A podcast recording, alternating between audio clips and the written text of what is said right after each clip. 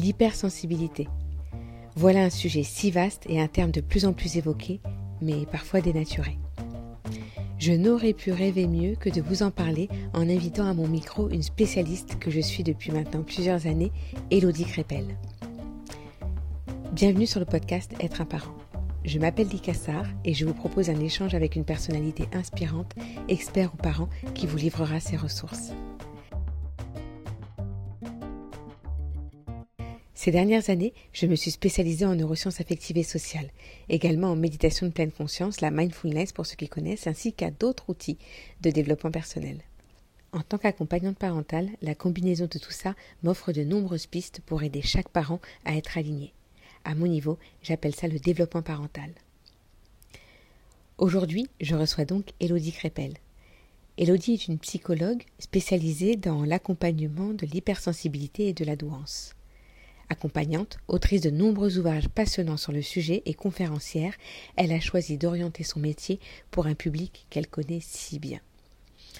En effet, elle-même au potentiel et hypersensible, Elodie a affiné son parcours de nombreuses formations spécifiques pour proposer une prise en charge profondément adaptée à un public neuroatypique souvent méconnu et même dénigré.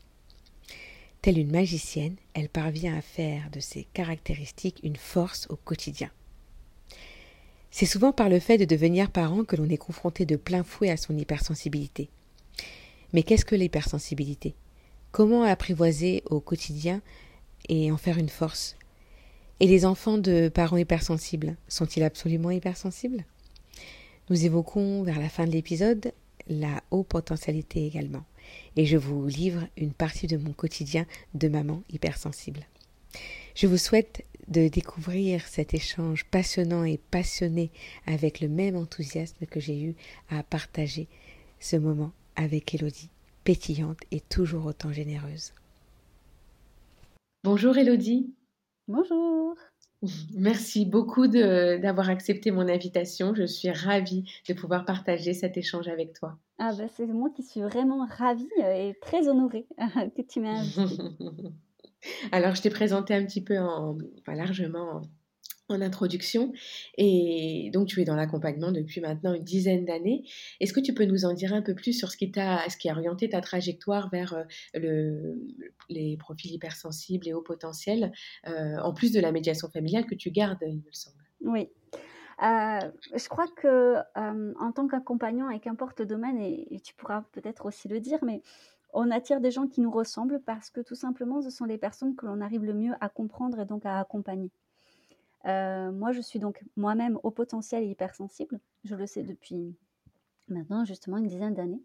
Euh, mais j'ai eu du mal à l'accepter euh, parce que, bah, en fait, toute mon enfance a été un peu compliquée justement par rapport à ça. Donc, je comprends aussi les personnes qui n'ont pas été en fait euh, analysés, diagnostiqués, étiquetés, on utilise le terme qu'on veut, euh, dès l'enfance, parce qu'il y a euh, ce trou, cet abysse en fait, qui grandit en soi, et ça génère beaucoup d'incompréhension et beaucoup de difficultés parfois.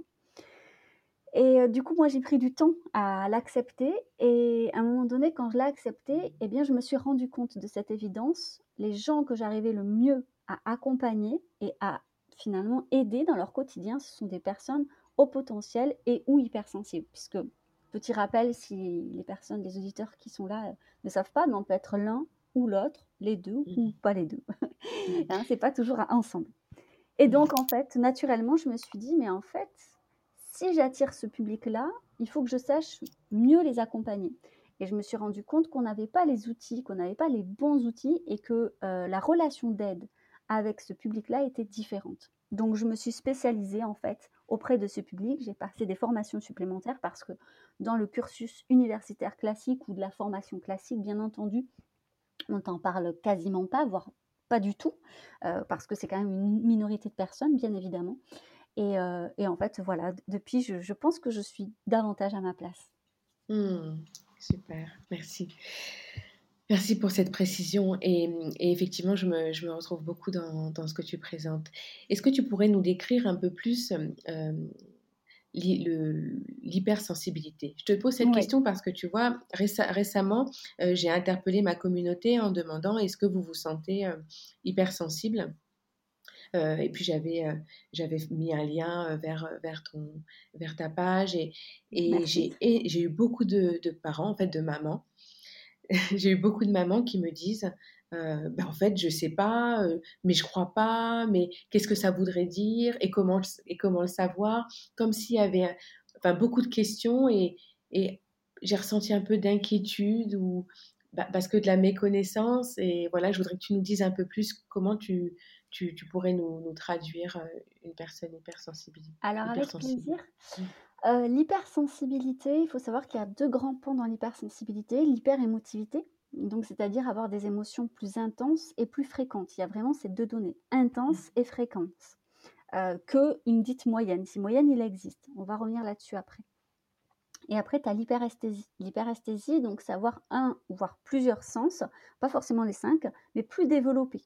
Et donc, ça peut générer euh, eh bien, des facultés extraordinaires, mais aussi euh, des douleurs et des incompréhensions. Par exemple, quelqu'un qui va avoir beaucoup la migraine, euh, donc, ou bien beaucoup de mal de dos, tout ça. Enfin, ça peut être des signes d'une hyperesthésie visuelle ou kinesthésique. Enfin, voilà. sur la norme dont je te parlais tout à l'heure, là, sur l'hyperémotivité, on a un petit souci aujourd'hui quand même, c'est qu'on vit dans une société, pour reprendre les mots de Saverio Tomasella, hyposensible. C'est-à-dire que concrètement, on va prôner justement les gens euh, qui vont avoir euh, cette capacité à cacher très bien leurs émotions. Ça, ça va être euh, vu comme de la sagesse ou encore une fois comme une capacité émotionnelle, une maturité émotionnelle. Et à contrario, mmh.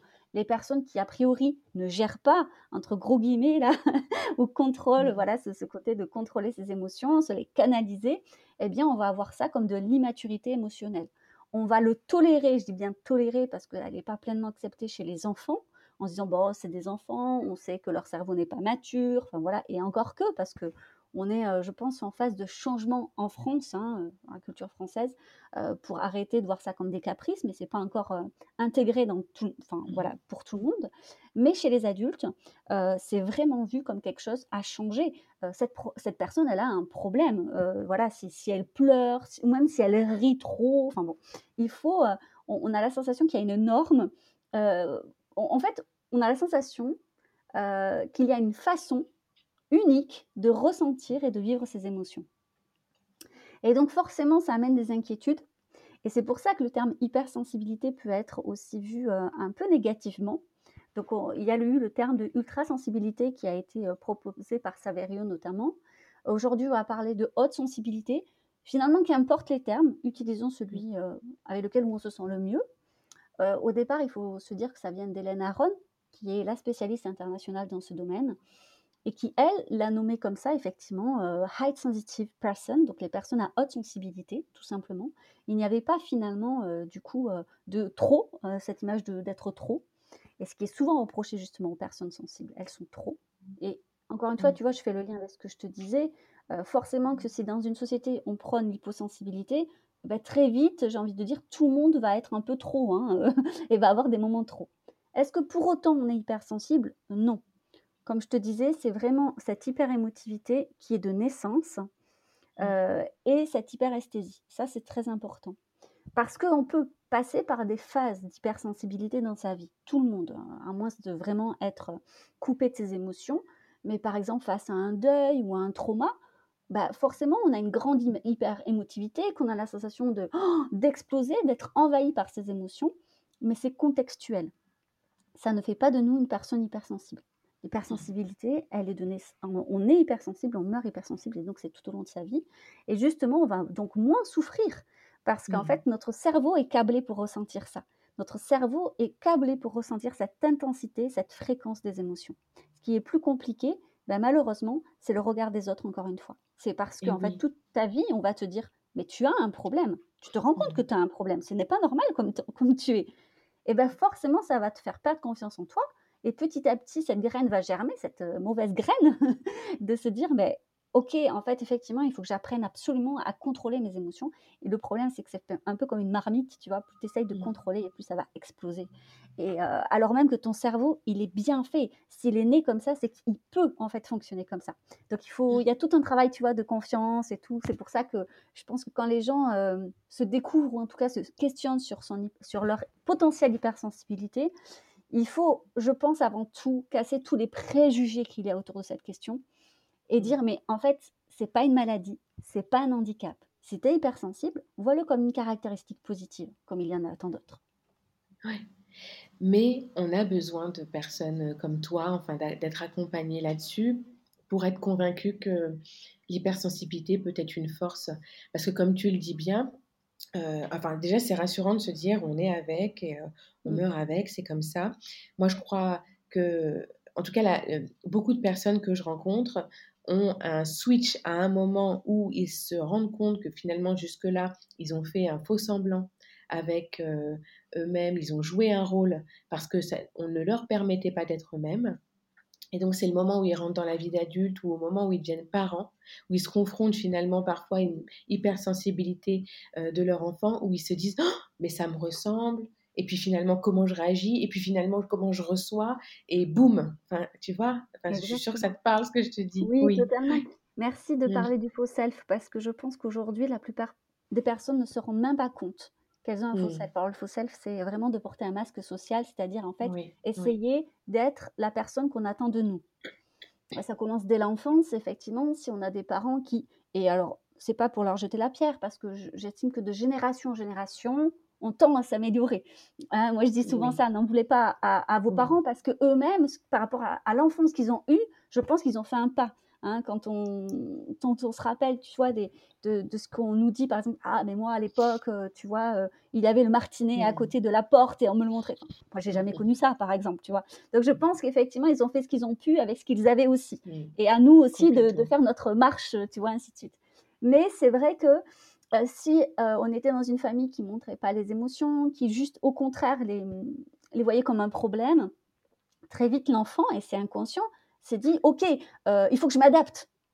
Et l'hypersensible va se suradapter à ça. Il va bien comprendre, par exemple, à l'école, qu'il ne faut pas pleurer. Et alors, outre le, sexisme pour les petits garçons, hein, euh, qui, où c'est euh, voilà, c'est encore pire hein, là-dessus, eh bien forcément il va s'adapter, il va avoir un faux self et il est possible effectivement de le garder toute sa vie. Alors moi je ne juge pas les personnes qui l'ont parce que aussi c'est un choix et que ça peut être très violent que quelqu'un, tu vois, euh, d'un coup te dise euh, non mais c'est bon, libère-toi, euh, arrête de tout contrôler. qui on est pour dire ça? Des fois on est prêt, des fois on n'est pas prêt. Mais tu mets le point sur quelque chose d'essentiel. Alors, on peut effectivement être prêt sans être parent, bien évidemment. Être parent est, reste un choix et on peut ne pas avoir d'enfant, c'est pas voilà, c'est pas du tout ça. Mais, mais du coup, on remarque effectivement, alors pas chez tout le monde bien sûr, mais que avoir un enfant, ça va euh, effectivement être l'explosion. Quand tu souhaites effectivement accompagner les émotions de ton enfant et que tu souhaites être dans cette bienveillance-là, tu es obligé de t'interroger en fait toi-même. Tu es obligé de, à un moment donné de, en fait l'enfant fait un effet miroir terrible. Euh, je dis terrible parce que ça peut être extrêmement violent, euh, surtout si on n'est pas prêt, surtout si on n'a pas été dans cette réflexion-là un petit peu avant. Hein. Et pour mmh. certains, c'est tellement dur, tellement dur que euh, moi, je les ai des fois en accompagnant en disant, ben, en fait, moi, je peux pas. Je suis obligée de lui dire stop. Et c'est intéressant parce que derrière ça, euh, moi, j'ai souvent envie, peut-être que tu poses toi aussi la question, c'est mais à qui vous dites stop finalement? Est-ce que c'est vraiment à votre enfant que vous dites stop ou est-ce que c'est le stop qu'on vous a mis? Et du coup, c'est une façon, encore une fois, vous, de vous bloquer parce que vous, êtes, parce que vous avez peur. ça c'est très intéressant. Comment on a peur d'être soi-même ou de se révéler? Tu sais, c'est un peu genre, euh, «Oh, mais attends, mais si j'ouvre le couvercle, Elodie, mais ça va exploser. Cette crainte de se dire, mais, mais qu'est-ce qu'il y a derrière le rideau, par exemple, tu vois? C'est terrible de se dire que les gens, finalement, aujourd'hui, ont plus peur d'être eux-mêmes que de se suradapter sans cesse à la société. Complètement. Oui, oui. Ça, c'est une, une question. Euh, ben non, on a le résultat, mais c'est une évidence. Euh, de, pour se conformer, pour, euh, pour pouvoir être, pour pouvoir passer inaperçu en fait, mmh. j'ai l'impression. Et donc l'hypersensibilité, tu vois, chez, donc on, on parlait des, des, parents, là, spécifiquement des parents. Euh, tu disais qu'on est avec, on finit avec. Potentiellement, on a plus de chances d'avoir des enfants hypersensibles. En tout cas, j'ai je, l'impression et, je crois que tu, peux plus ou moins nous le confirmer. Tu vas nous en dire ce que tu en penses. Mais oui, vas-y, dis-moi déjà. Aujourd'hui, il n'y a pas d'études scientifiques qui le démontrent. Donc ça, c'est important quand même de, le signaler parce que je tiens vraiment à rester sur euh, euh, des... Euh, j'aime pas les idées reçues dans ces domaines-là. Ce sont des domaines assez novateurs, un peu comme le haut potentiel. Il se dit beaucoup de choses. je pense que les gens ont besoin de réponses et c'est normal. Mais restons quand même très scientifiques dans, les, dans la démarche. Et je pense que il faut être très humble des connaissances qu'on a. Aujourd'hui, pas d'études scientifiques dans ce domaine nous précise qu'effectivement, il y a une côté génétique. Les professionnels, mmh. cependant, font la remarque que dans les faits, il n'est pas rare que les parents hypersensibles font des enfants hypersensibles.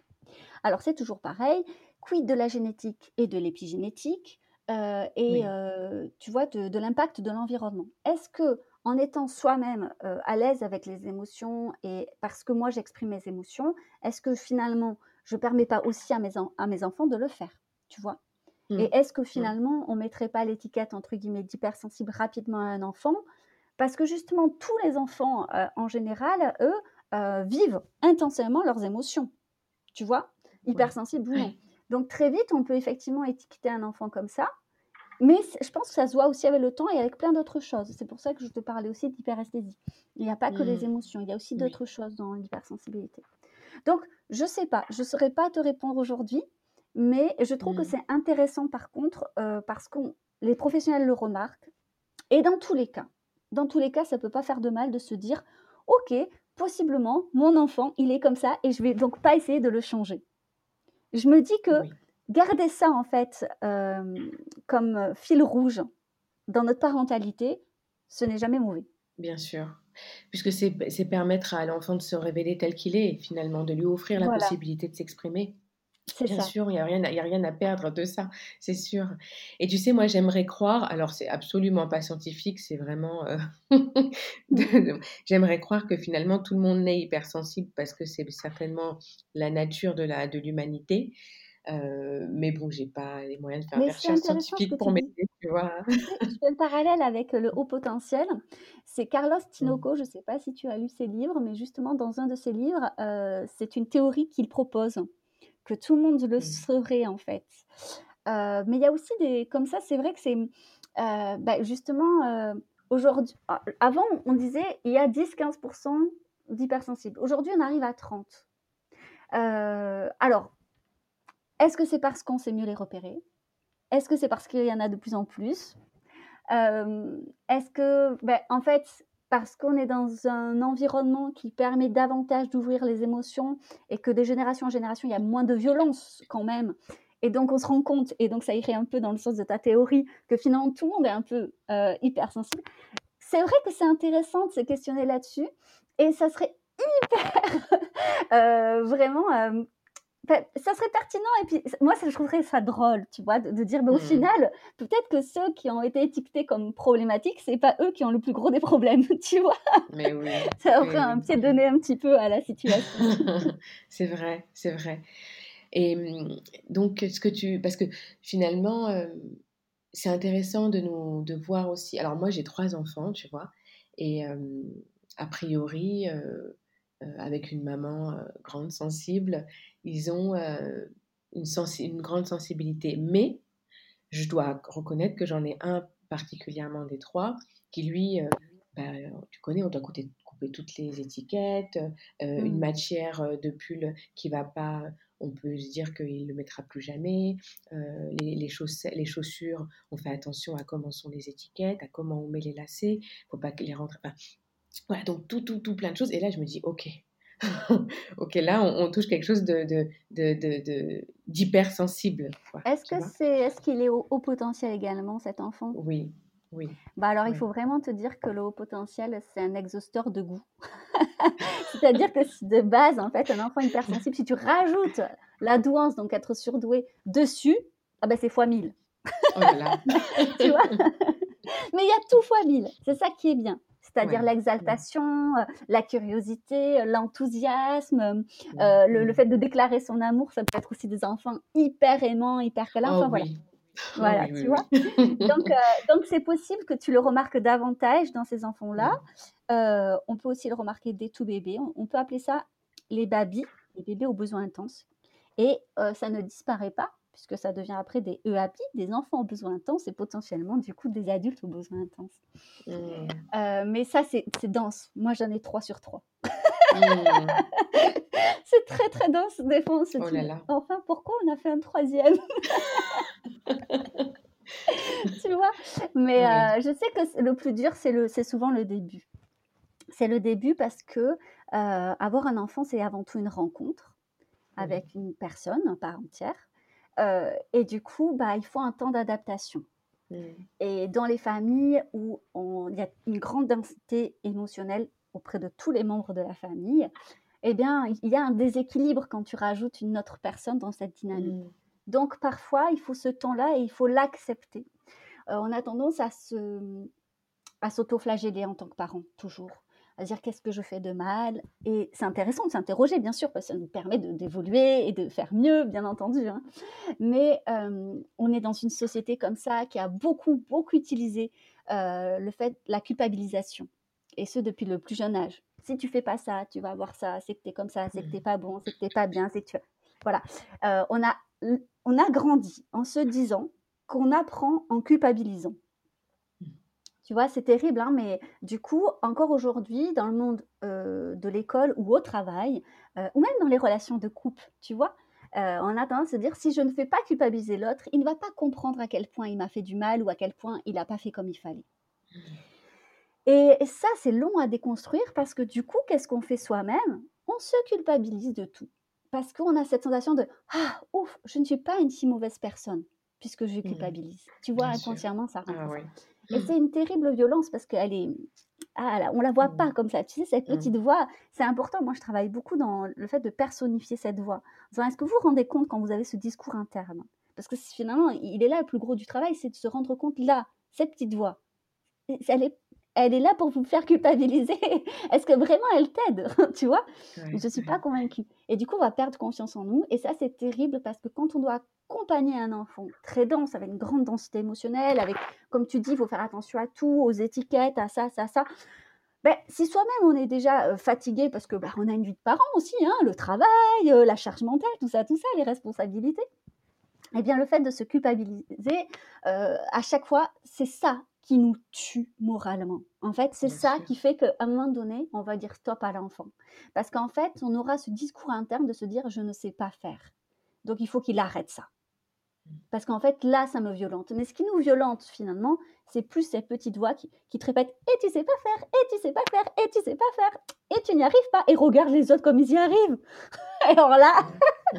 on est totalement. Ah euh, ben, voilà, on, on s'est enterré tout seul là. Tu sais, on a creusé le trou et hop, on s'est mis la terre au-dessus, quoi. et, euh, et c'est vrai que la société n'aide pas trop. Après, je crois que tu, as, tu m'as dit que tu avais fait la, la formation aussi sur le burn-out parental. Oui, oui, oui. Ouais, elle, est, elle est super bien cette formation, hein, vraiment. C'est, je pense que beaucoup de professionnels sur la parentalité devraient la faire. Elle, est. Euh, Complètement. Ouais. Et, et, tu sais de. Oui. Non, non, dis-moi. non, j'allais rebondir sur cette formation qui, ben, de fait, m'a fait faire des liens avec tu vois, l'hypersensibilité et, et, tout ce qui peut se surajouter à ce qu'on imaginait de la parentalité normale aussi, tu vois. Et, et, et, donc d'ajouter encore un poids, boum, qui fait qu'à la fin, ben, euh, les, les, parents s'enfoncent et, et ça m'a beaucoup parlé pour ça aussi. Tu viens de dire un truc incroyable, la parentalité normale. C'est dingue, c'est vrai. Mmh. Euh, on a cette, ce fantasme mmh. d'une parentalité normale, en fait. Complètement, oui. Et ça n'aide pas de voir euh, des livres, des réseaux sociaux ou des films, comment ça se passe. Je fais juste une parenthèse avec, euh, tu vois, la grossesse ou l'accouchement. Euh, c'est vraiment très drôle quand tu vois dans les films, par exemple, tu sais, oh, elle perd les os, oh là là, panique, vite, vite, vite, oh, le bébé va sortir. et puis hop, sur les étriers, elle pousse un peu, oh, ça a l'air un peu compliqué, mais oh, le bébé là, incroyable. Euh, je crois que des accouchements comme ça, il ne doit pas y en avoir beaucoup. Non. et je trouve que c'est dommage parce que, tu vois, moi, je me souviens de ma première préparation à la naissance où elle m'avait justement dit, le premier c'est plus long, ça va mettre plusieurs heures, tout ça, et elle m'avait pas du tout préparé à d'autres possibles. Et mmh. moi, c'est pas du tout l'accouchement que j'ai eu. Il a été extrêmement rapide, extrêmement violent. Et du coup, je m'attendais pas à ça, en fait. Et mmh. encore une fois, du coup, on m'avait mis en tête un accouchement normal, tu vois. Mmh. et je trouve que c'est intéressant parce que souvent, quand j'accompagne par exemple des femmes hypersensibles enceintes avec les hormones, c'est encore, c'est encore autre chose. Et voilà, c'est vrai que la maternité, hyper, quand on est hypersensible, c'est encore autre chose. Donc, je trouve ça chouette quand il y a des, des professionnels, tu vois, des doulas, des sages qui s'intéressent à l'hypersensibilité parce que ça rajoute tellement une autre perspective dans l'accompagnement. Et du coup, je disais, ben, en fait, tout commence là. Quand tu essayes déjà, quand tu es enceinte, de, de te dire, mais en fait, moi, ça fonctionne pas pareil. Et si tu déjà tu es dans cette acceptation-là, donc c'est bien neuf mois, hein, ça permet quand même de, faire bouger des choses, eh bien ça t'aide après, une fois qu'il y a l'enfant. Parce que euh, notre parentalité n'est pas la même. Et on peut ne pas se reconnaître dans les livres, dans les vidéos, dans les accompagnements qui est proposé. Moi, je dis souvent, prenez ce qui vous parle, parce qu'il y a forcément des choses qui nous parlent, euh, mais n'essayez pas de calquer, parce que c'est pas fait pour vous. Et, de, finalement, tu vas travailler plus sur. Euh, euh, enfin, moi, c'est comme ça que j'imagine. J'accompagne les parents sur leur façon d'être pour pouvoir faire leur façon de faire à eux, mais pas essayer de raccrocher à une façon de faire pour être. Tu vois, il y a, y a, quelque chose qui ne qui se passe pas dans le bon sens quand on est tenté d'aller chercher de, la normalité. C'est ça. Et, et c'est là où, tu vois, je disais, c'est là où c'est compliqué parce qu'en fait, on va leur demander de, en fait, de révéler ce qu'ils ont toujours caché. Et c'est le plus gros du travail.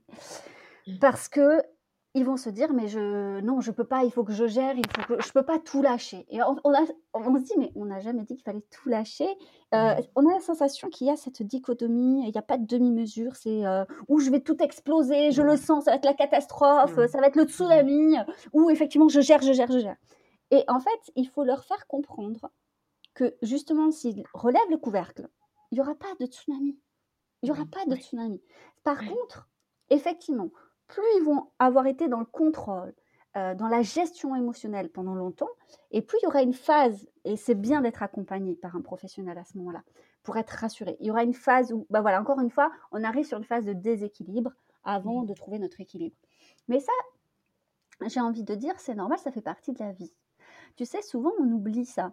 Euh, encore une fois, chez les enfants, on le voit. Tu sais, ces phases euh, où il y a une grande évolution ils apprennent à parler, ils apprennent à marcher, ils apprennent, voilà. Et tu sais, souvent, c'est précédé par une phase un peu compliquée où ils dorment moins bien, ils sont plus grincheux, enfin, voilà. et on se dit, c'est ok, euh, y a, ils sont en train de vivre une grande évolution. Et à un moment donné, ça se voit moins. C'est vrai que c'est moins visible, mais en fait, on évolue tout au long de notre vie en tant qu'adulte. Il est donc normal d'avoir des phases d'évolution aussi qui sont précédées par des phases, je vais dire, de déséquilibre. Et quand on est hypersensible, ces phases de déséquilibre peuvent être effectivement euh, difficiles, voire violentes, si en plus on lutte contre celles-ci. Mais ça fait partie de la vie, c'est juste qu'on est en phase d'évolution également, et que après, en fait, souvent d'ailleurs, euh, il y a une remise en question. Tu sais, euh, est-ce que je suis bien en phase avec mon travail? Est-ce que j'aime mon travail? Est-ce que euh, j'aime la personne que je suis? Est-ce que je suis fière euh, d'être le parent que je suis, d'être le, compagnon, la compagne, l'ami, je ne sais pas de qui je suis? Ben, En fait, mmh. voilà.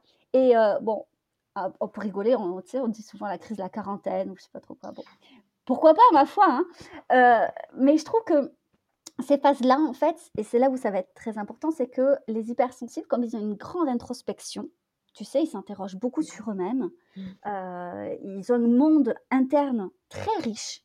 Eh bien, ils ont beaucoup de phases d'évolution, beaucoup mmh. plus que la normale. Mais c'est ce qui fait aussi leur grande maturité émotionnelle, justement, tu vois. C'est ce qui mmh. fait qu'ils ont souvent d'être, la sensation d'être en décalage avec le reste du monde. C'est parce que justement, ils ont beaucoup, beaucoup de ces phases d'introspection, beaucoup de ces phases d'évolution, mais ça peut être douloureux. Ça peut être douloureux parce que, bah, du coup, on a la sensation d'avancer beaucoup plus vite, que les autres ne suivent pas et qu'apparemment c'est nous le problème. et qu'en plus, bah, c'est précédé par ces moments de crise euh, terribles qui peuvent être euh, angoissantes. Oui, oui, ça me parle tellement. Et donc la parentalité accélère tout. Oui, et c'est ça. Ouais, ouais. Et tu sais, ça me fait penser ce que tu dis à une discussion que j'ai eue avec un ami il n'y a pas très longtemps, euh, que je trouve euh, euh, très sensible et très dans le contrôle, mais peut-être un peu plus à assumer sa sensibilité avec moi parce que on, se connaît depuis longtemps, il est en, sécurité. Et, plus beaucoup vraiment dans le contrôle dans son travail, dans d'autres sphères. Et donc, je me suis permise de lui parler de, ça. mais encore une fois, tu vois, je me, doutais bien qu'il fallait pas que j'y aille en frontal parce que sinon il allait complètement me, eh me, repousser. Et, quand même, ce qu'il a pu me dire, et ça m'a fait réfléchir quand même. Mais j'ai repensé à toi et je me suis servi de tout ce que j'avais entendu, que, que, tu avais proposé. Et il m'a dit, mais oui, mais là, j'ai l'impression que ça me rentrerait dans une case, ça me collerait une étiquette, et finalement, ça me, ça, je me, je m'identifierais euh, à une norme d'hypersensible. Tu mmh. vois? Ça m'a fait bizarre qu'il me dise ça parce mmh. que, parce que je me suis dit comment euh, finalement euh, avec cette proposition qui lui permettrait de s'assumer euh, et de ne plus subir la tyrannie de la norme, il me répond qu'il il a peur de s'identifier dans une autre norme. dans une autre norme, tu vois? Alors, je, mmh. lui, je lui ai dit, hein, avec la petite, petite Estérix Elodie Crépel, une étiquette, une étiquette pas pareil si tu te la colles. Mais, euh, euh, moi, ça me fait penser mmh. euh, à la superbe illustration de Chloé Rayure, je ne sais pas si tu connais. je crois que ça me. Oui, oui. Ouais, qui avait justement montré une petite case et qui disait Mais en fait, il faut le voir comme un endroit un peu safe, le temps où tu te reposes, tu reprends des forces et tu repars après. moi, j'aime bien ça, c'est-à-dire qu'en fait, on, a le choix, hein, on n'est pas obligé de, dire. Déjà, on n'est pas obligé de dire aux gens qu'on est hypersensible. Moi, je le fais parce que c'est dans le cadre de mon travail. Euh, mais sinon, tu vois, quand je me présente dans la rue à une nouvelle personne, je dis pas bonjour, Elodie Crépel, hypersensible. tu vois, il n'y a pas, il a pas lieu d'être. Mais euh, on peut se le garder en tête. Je pense que le but étant pas forcément de se poser l'étiquette pour se poser l'étiquette, mais de comprendre surtout que l'on n'est pas anormal. C'est-à-dire qu'il y en a mmh. d'autres, et beaucoup des comme nous. Mais après, mmh. Bah, l'hypersensibilité, comme la douance, euh, elle est colorée avec notre personnalité, avec aussi euh, euh, l'histoire qu'on a eue, tu vois, sur notre passé, ce qu'on a vécu de douloureux, ou enfin des rencontres aussi. moi, je, voilà, t'es pas la même qu'il y a 10 ans et tu seras pas la même dans 10 ans. C'est normal, en fait. Donc, le but, c'est pas de se focaliser sur ça en, disant bah, tout ce qui m'arrive ou tout ce que je suis, c'est lié à ça. Absolument pas. Mmh. Ce n'est qu'une pièce du puzzle. Et après, on a tous finalement d'autres pièces et donc chacun on fait des puzzles différents. Oui, et, finalement, oui, c'est vrai que c'est de se retrouver rassuré en gardant quand même la conviction qu'on est de toute façon différent, même d'autres personnes qui seraient dans cette case, quoi, qu'on identifierait dans cette case. En fait, je pense qu'on passe par plusieurs phases d'acceptation. Tu vois, euh, toi qui as fait de la psycho, je pense que ça doit te parler, mais tu sais, quand on parle du deuil, c'est la même chose. Là, c'est un peu la, la même euh, façon de penser. C'est-à-dire que d'abord, on est un peu perdu, on se remet en question, on cherche des réponses, euh, ça nous angoisse. Potentiellement, on va peut-être se dire est-ce que je suis hypersensible? Et là, on va passer par toute l'arc-en-ciel des émotions, par la peur, la crainte, la tristesse. Peut-être on va se sentir rassuré, la joie. Enfin voilà à un moment donné, quand on est sûr, ça crée quand même, encore une fois, une vague d'émotions. Euh, qui, voilà, on va faire le tour encore de toutes les émotions jusqu'à arriver avec cette sérénité qui fait qu'on va dire, ok, d'accord, ça fait aussi partie de ma personnalité et c'est pas un souci. Et une fois qu'on est arrivé là, ce qui est incroyable, et, je le vois, mais sur tous les accompagnements, mais ça prend du temps, ça prend beaucoup de temps parce que là, je le fais vite fait, mais tu vois, ça peut prendre des années. C'est de se dire, en fait, maintenant, je m'en fous. Et mmh. je n'y pense même plus. Oui. Tu vois? Et c'est OK. Et c'est OK. et euh, ça fait le parallèle justement avec les études de Lena Aron qui, elle, a démontré en accompagnant des familles sur 30 et 40 ans. Donc, tu vois, c'est intéressant ce genre d'études parce qu'on peut vraiment avoir du recul euh, sur des parents qui, eux, en fait, euh, voient l'hyper-émotivité comme quelque chose de positif. Et du coup, leurs enfants, s'ils sont hyper émotifs, il ne les catégorise pas, il ne s'inquiète pas, il, ne s'interroge même pas. Et l'enfant, en grandissant, si un jour on lui dit Ah, mais t'es hypersensible, toi Ah bon? Bah, Je sais pas, je me suis jamais posé la question. Et en voyant effectivement les particularités, ils disent Ah, bah oui, certainement. Mais tu vois, c'est OK de base. Parce qu'ils n'ont ils pas eu besoin de passer par là, parce qu'en fait, euh, les, les, parents étaient OK avec ce qu'il était dans son entité, dans son intégralité, en fait. Et pourquoi? Parce qu'ils étaient, je pense, eux-mêmes OK avec ce qu'ils étaient. Oui, oui. Et tu vois, ce que tu dis là, ça me touche euh, euh, personnellement, et du coup, je vais faire le lien avec une petite, une petite question pour finir. Je crois que c'est aussi la même chose pour les enfants au potentiel. Totalement parce que j'ai eu une longue discussion. Donc moi, comme je te disais tout à l'heure, donc deux enfants sur trois au potentiel et puis un, troisième qui arrive tranquillement, hein, mais il est, encore tout tout jeune. Et, et, mon mari et moi, on a été en gros conflit par rapport à ça parce qu'il me disait justement, qu'est-ce que tu as besoin de, les, de leur faire faire le test? Qu'est-ce que tu as eu besoin d'aller leur faire faire le test? Alors que ils vont grandir dans une famille où on va les respecter pour ce qu'ils sont, euh, où on va leur permettre de faire ce qu'ils ont envie de faire au rythme qu'ils le souhaitent, avec l'ouverture qu'ils souhaitent. Euh, et, et, et, on s'est retrouvé un peu en conflit parce que je, je suis complètement d'accord avec ce qu'il me dit.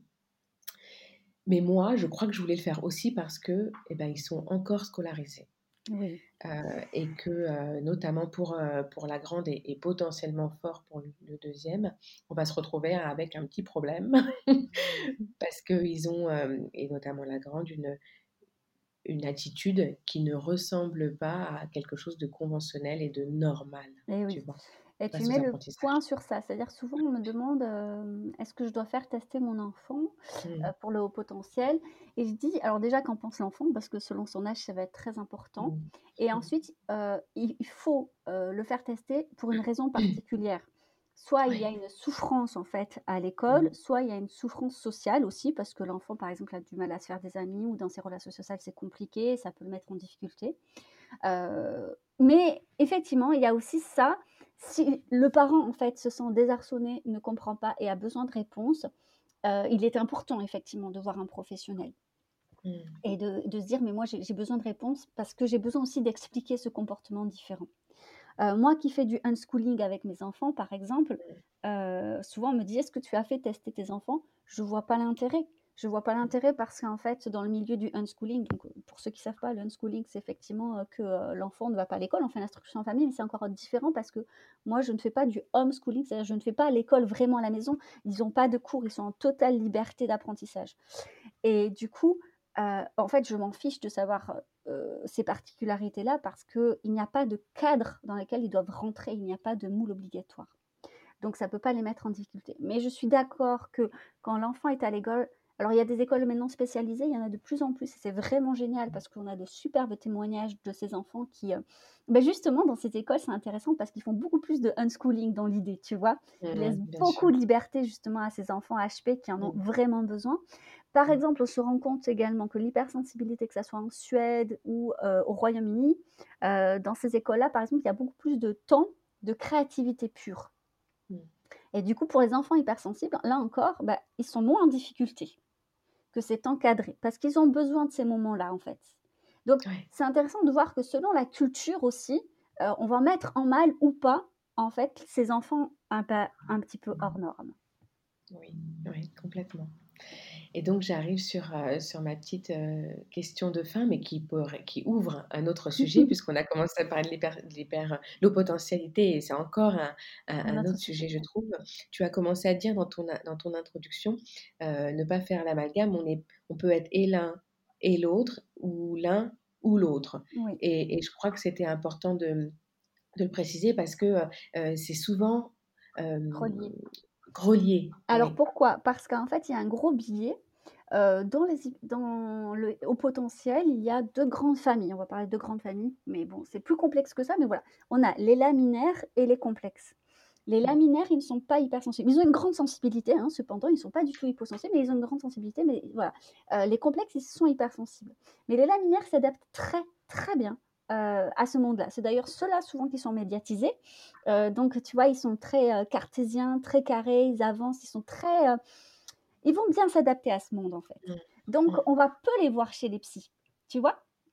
Là où les complexes, euh, alors le mot complexe les rend plus complexes du coup, mais c'est pas voilà, c'est pas ça. Mais ils ont une hypersensibilité, ils vont se questionner, ils vont se sentir souvent en marge, ils vont ressentir leur euh, euh, leur décalage. Donc ça va beaucoup les questionner. Et donc mmh. forcément, c'est eux qu'on va voir davantage chez les thérapeutes, tu vois? Donc les thérapeutes, eh ben, parfois on peut effectivement se dire, bah oui, bah tous les, les, les HP que je vois, ils sont hypersensibles. Mais en fait non, il y a juste un gros biais là-dessus.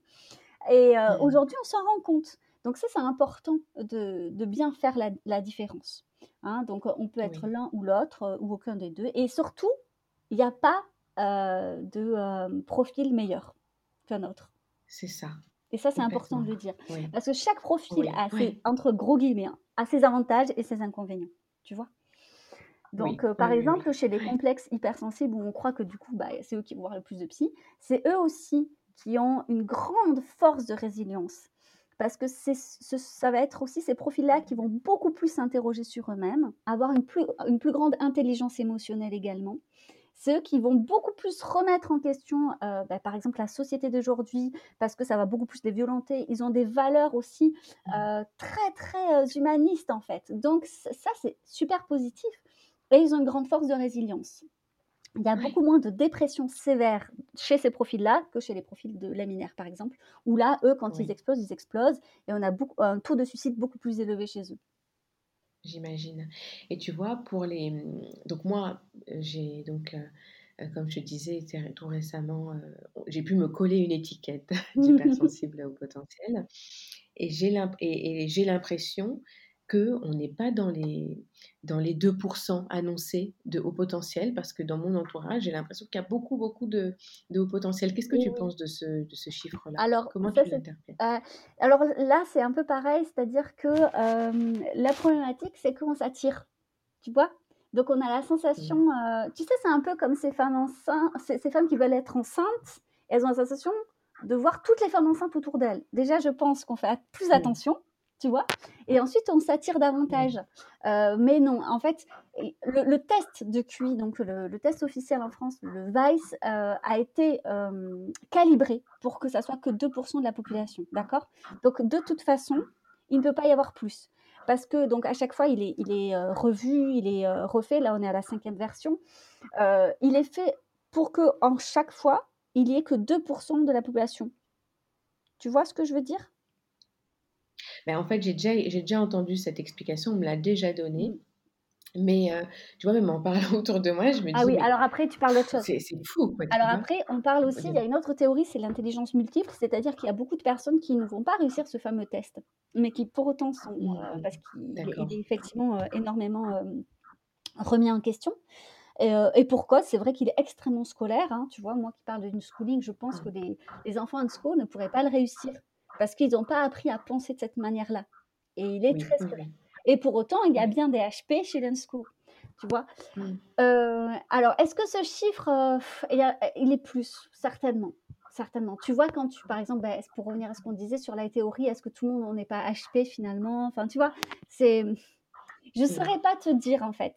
Euh, j'ai moi qui fais passer des tests, je me rends compte quand même qu'il euh, y a des gens qui ne le sont pas, c'est mmh. sûr, qui ont vraiment un mmh. fonctionnement très très différent. Euh, parfois, quand j'accompagne des personnes, je, tu vois, avant justement de me spécialiser, clairement, il y a des personnes que je ne peux pas accompagner et je n'y arrive pas. Euh, on ne se comprend pas, mmh. en fait. C'est deux mondes différents. On a vraiment la sensation de venir de deux planètes ah différentes. Et, et, du coup, oui, je me rends compte. Après, j'ai tendance effectivement, moi par exemple, à me lier davantage d'amitié avec des personnes qui vont avoir ces mêmes caractéristiques parce qu'on on a une vision du monde assez commune en fait. Euh, mmh, on a cette envie de réfléchir, tu vois, ce cerveau qui tout le temps a besoin de nourriture intellectuelle, on, a, on va rebondir, on va refaire le monde et ça peut durer, euh, tu vois, une éternité, tu vois. Mmh, Forcément, je vais davantage accrocher avec ces gens-là. Euh, les autres personnes, non pas qu'elles sont moins intéressantes, mais en tout cas pour moi, peut-être que je, n'arrive pas à rentrer en communication avec elles, je n'arrive pas peut-être à échanger. Et du coup, le centre d'intérêt, autant moi je suis pas intéressante, je pense, pour ces gens-là, autant eux, pareil pour moi. Tu vois ce que je veux dire? Bien sûr, bien sûr. Voilà, donc à un moment donné, je crois qu'il y a un gros biais quand même, parce que moi, quand je regarde la télé ou que je vais dans la rue, je me rends bien compte que tout le monde ne l'est pas. Mais je pense qu'on vit tous dans notre bulle. Et dans notre bulle, on y fait rentrer qui on veut. Oui, oui, c'est vrai. Et, et c'est une belle euh, phrase de conclusion. non, mais je, suis d'accord. Et, finalement, euh, euh, et c'est valable pour l'hypersensibilité. Exactement. exactement. Potentiel. tu sais, si à un moment donné, en tant qu'hypersensible, tu fréquentes que des gens qui vont te violenter parce qu'ils vont te dire que tu es mmh. trop, trop, trop, tu vas arrêter de les fréquenter. Alors, il y a effectivement la famille. Et c'est ça qui est intéressant parce que souvent on me dit oui, mais si c'est ma mère, si c'est mon père, bah, oui, pas pour preuve qu'effectivement, les gens où tu peux pas rompre le contact facilement, bon, bah, ils sont là. Mais sinon, les mmh. autres, on les choisit. à un moment donné, tu ne vas pas te faire du mal, te dire, bon, ça ne matche pas, ça ne matche pas. tu vois? Parce qu'il faut se dire aussi que les hypersensibles et hauts potentiels, ils peuvent être aussi très violents, en fait, dans leur façon d'être pour les autres. Tu vois? Euh, On va les violenter, on va les secouer un peu trop, on va, on va être trop, trop, mmh. trop fusionnel, trop, trop, trop. Et on peut, on peut en devenir toxique, tu vois? Donc, effectivement, ça ne va pas fonctionner. Oui. Ça peut une incompatibilité. Voilà, c'est une possible incompatibilité et ne pas voir ça. Et il faut l'accepter, ça. Pour les hypersensibles, c'est pas facile d'accepter que bah, on peut pas être apprécié de tout le monde. Voilà, toutes les relations ne sont pas bonnes, enfin ne sont pas euh, acceptées. Mais on est des milliards sur cette planète, alors on peut bien trouver des gens. Oui, on va trouver. voilà. Merci beaucoup, beaucoup, Elodie, pour, euh, pour, ce, pour cet échange tellement tellement intéressant, tellement passionnant. Merci beaucoup. J'espère que ça pourra intéresser des, personnes. J'en suis, j'en suis certaine. Merci et belle continuation à toi et puis au plaisir de te retrouver. Également à toi aussi. Belle journée à toi et à tous ceux qui nous écoutent. Merci Elodie, au revoir. Quel sujet passionnant. Sur cette dernière partie, nous avons largement débordé sur le sujet de la haute potentialité qui est un sujet à part entière. Et si vous êtes d'accord, nous pourrons en reparler à l'occasion d'un prochain épisode. Vous avez sans doute perçu l'enthousiasme d'Elodie quand il s'agit d'échanger sur ces sujets qui la passionnent tant. Je vous invite à la découvrir sur les réseaux sociaux et sur son site internet que je vous partage dans la bio. Si vous avez apprécié cet épisode et pour donner un petit coup de, pouce pardon, à la visibilité du podcast, je vous laisse mettre 5 étoiles sur votre plateforme préférée et mieux, un petit commentaire sur Apple Podcast. Je vous invite à venir partager avec moi sur les réseaux sociaux, Instagram ou Facebook, vos retours et impressions. Vous pouvez me retrouver sur les pages Être un parent et Parentalité pleine conscience. Je vous dis à très bientôt et en attendant, prenez soin de vous.